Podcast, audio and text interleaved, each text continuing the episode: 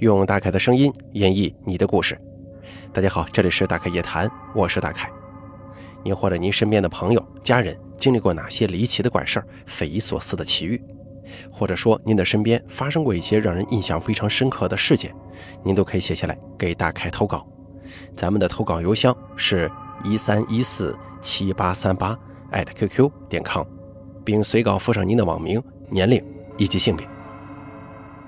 那么接下来的时间呢，咱们一起来听一下今天投稿的朋友们都说了些什么。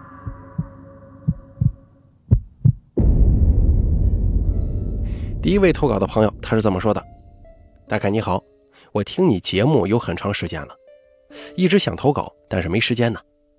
现在呢，趁着出差的机会，在飞机上把我从小遇到的故事告诉大家。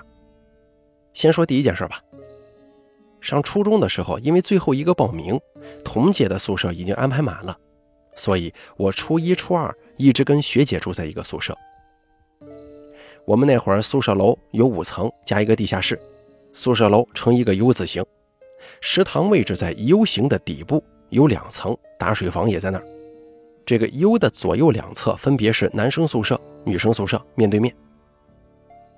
女生宿舍后面隔一条小路，约五十米这样吧。则是一所废弃的大学宿舍，一到晚上，经常有猫在后头叫。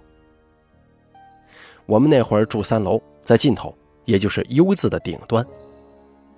一个宿舍是十二个人住，上下铺。我当时睡的位置是靠近窗口的上铺。有一回，我半夜起来上厕所，刚下床没走几步，就走到中间那个床位。我下铺的这个学姐，咱们在这儿简称她为 A。我这学姐 A 突然哭起来了，我吓了一跳。刚好靠门口上铺的学姐也醒了，我用了我这辈子最快的速度，连滚带爬的爬到了她床上。我俩吓得一动不敢动。A 学姐还是一直哭，宿舍其他人都被吓醒了。好在灯的开关就在靠门口的床位，一伸手就能打开。开了灯，这学姐 A 醒了，我们就问她：“你怎么了？哭什么呀？”大半夜的哭还挺瘆人的。他说他看到一个男人站在他床边，一直看着他。他想动，但是不能动，很害怕，所以哭了，并且那个男的还不停的、慢慢的靠近他。他这么一说，我们听的是毛骨悚然呢。那天晚上之后，我好多次害怕的睡不着，因为上下铺挺矮的，我在上铺，人站起身子的高度刚好能到耳朵这个位置。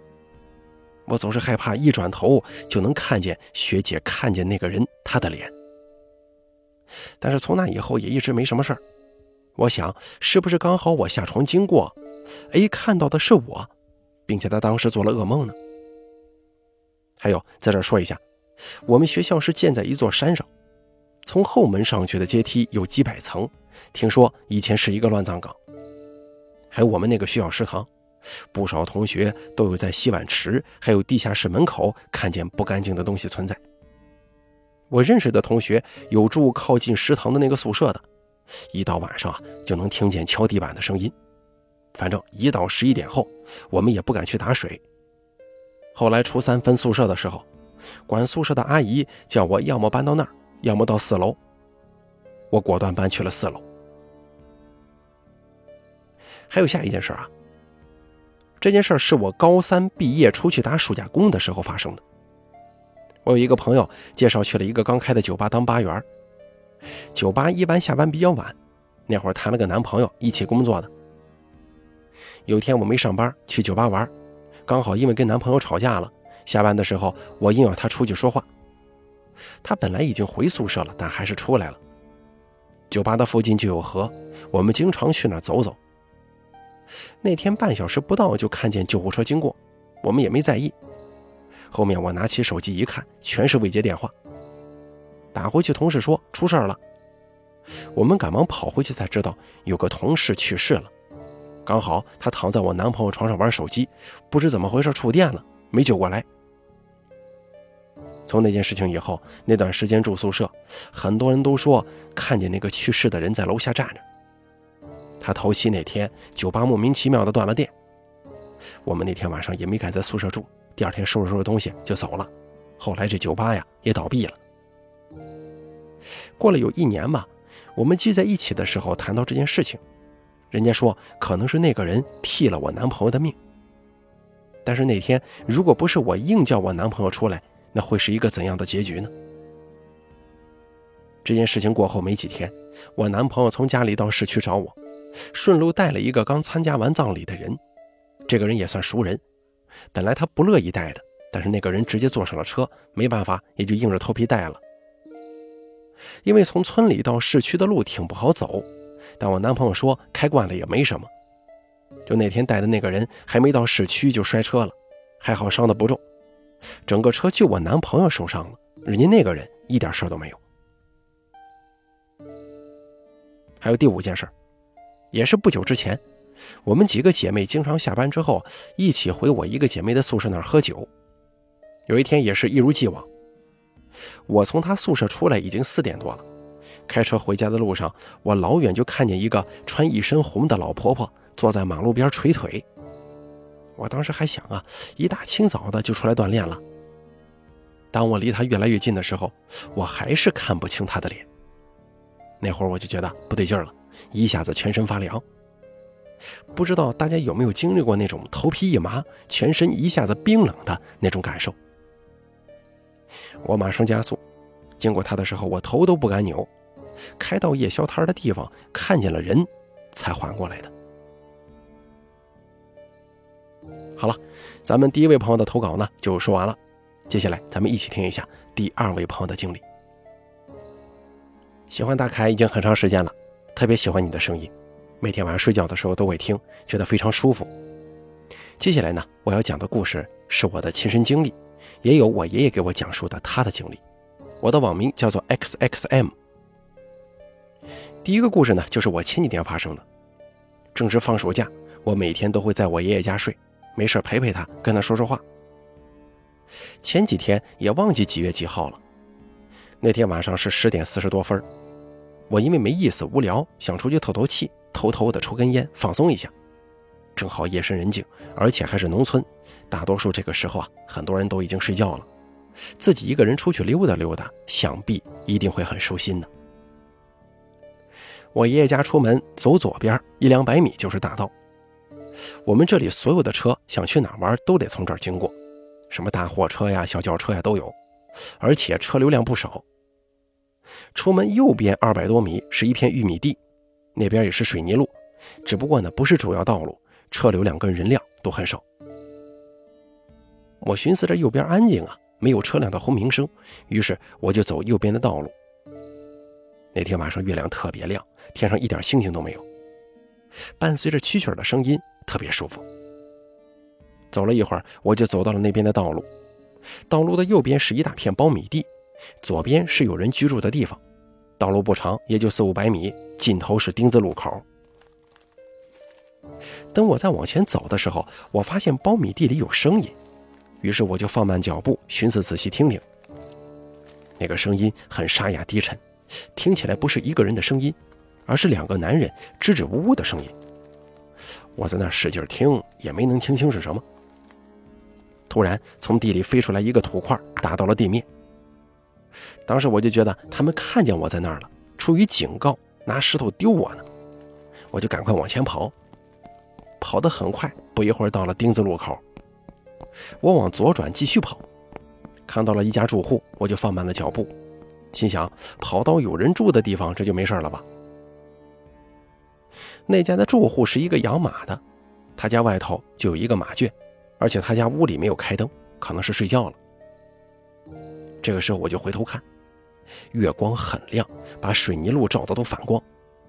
突然呢，我就看见丁字路口那个位置有两个人影，身高目测得将近一米八左右，离我不远。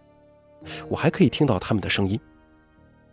这个时候，我听见了其中一个男人的声音，特别沙哑。他说：“抓住他，一定要弄死他。”这会儿我真的是吓坏了，浑身像打了鸡血一样，从小路跑回了我爷爷家。到家以后，我内心的恐惧慢慢平静下来。我就在我屋里躺在床上看手机，玩到十一点多，我就撑不住了，准备放下手机睡觉。在我闭上眼睛酝酿睡意的时候，我就听见窗户外有呼吸声，呼吸声很粗，好像跑完百米那种急促的喘息声。要知道，我的头正好冲向窗户，我觉得他就在我的窗户下头。大概躺了很久以后，我实在受不了了，我就鼓起勇气下床，拿起手机去隔壁我爷爷那个屋睡觉。睡在爷爷旁边，我就不害怕了，只是心中有顾忌。那天晚上折腾了很久，最后在心慌里入睡，还好平安无事。还有一个故事是关于我爷爷的，那是他年轻的时候当了七年兵，荣归故里，回家就开始找了工作，找了一个看马的工作。我们这边北边是一片荒地，那里是埋去世的人的地方，可以说是坟地。坟地旁边是个马场。由于那个地方一片荒地，有很多草啊，所以就在那儿盖房子、盖马圈。我爷爷回来之后就在那儿工作。那是他来的第一天，在那里一起工作的人主要就是喂马、照顾马，生病了给马打针，活不是很累，工资呢也是可以养活一家人的，而且人都很热情啊，对我爷爷都很好。我爷爷说，那天晚上他是在员工宿舍睡的，员工宿舍里也是有马圈的，主要是生病的马，方便照看。到了睡觉的时候，那里的一名员工姓林，比我爷爷大几岁，暂且呢就管他叫林爷爷。他告诉我爷爷，今天晚上来我房间住吧，正好陪我说说话什么的。我爷爷是新来的嘛，就答应了。到了林爷爷的房间，有一把大刀，非常显眼。红布缠着刀把挂在墙上。林爷爷告诉我爷爷说：“这把刀啊，是林爷爷的爷爷给他的，是从抗日战场上拿回来的，可以说是英雄刀啊。”林爷爷把门反锁，就让我爷爷睡觉。我爷爷很困惑，寻思都是员工，为什么要锁门呢？哦，可能是出于隐私吧。我爷爷也没说什么，就关灯睡觉了。过了很久，应该是半夜。那只生病的马在叫，声音很嘶哑，好像是受惊了。我爷爷听见之后就想起身去看看，而这个时候，林爷爷一把把我爷爷拉住：“别出去，好好睡你的觉吧。”我爷爷也不敢吱声，就听林爷爷的话，没下床，继续睡了。这个时候，林爷爷起来，拿起墙上的大刀，把大刀放在床边，就进被窝睡觉。我爷爷看这个架势有点害怕呀。那天晚上，我爷爷跟我讲，那个马叫了很长时间，后来就不叫唤了，也没有人出去看。等到了早上，林爷爷说：“行了，可以出去了。”我爷爷就去马圈看那只马。只见那只马的头颅不翼而飞，鲜血淋了一地。我爷爷就问林爷爷：“出什么事了？这是？”林爷爷啥也不说，我爷爷就没敢问。这个事儿啊，就这么奇奇怪怪的过去了。至今我爷爷也没能弄明白，到底是谁攻击的那个马，以至于把他的头都给弄没了呢？好了，咱们本期大凯夜谈做到这儿就结束了，非常感谢您的收听，也感谢这两位投稿的朋友。这两个故事啊，让我印象最深刻的是咱们第一位投稿的朋友，他说的这个事儿还非常非常的怎么说呢，很玄妙。你看，她跟她男朋友吵架了，当天晚上打电话，非得叫她男朋友出来，哎，见个面，咱得说道说道这个吵架的事儿。她男朋友一开始呢是不太想出来的，但是硬着头皮还是被她这个女朋友给叫出来了。可是这一叫免于一死啊！大家还记不记得那个情景？他这一走，他有一个同事躺在这个出去的这个小伙子的床上，触电身亡了。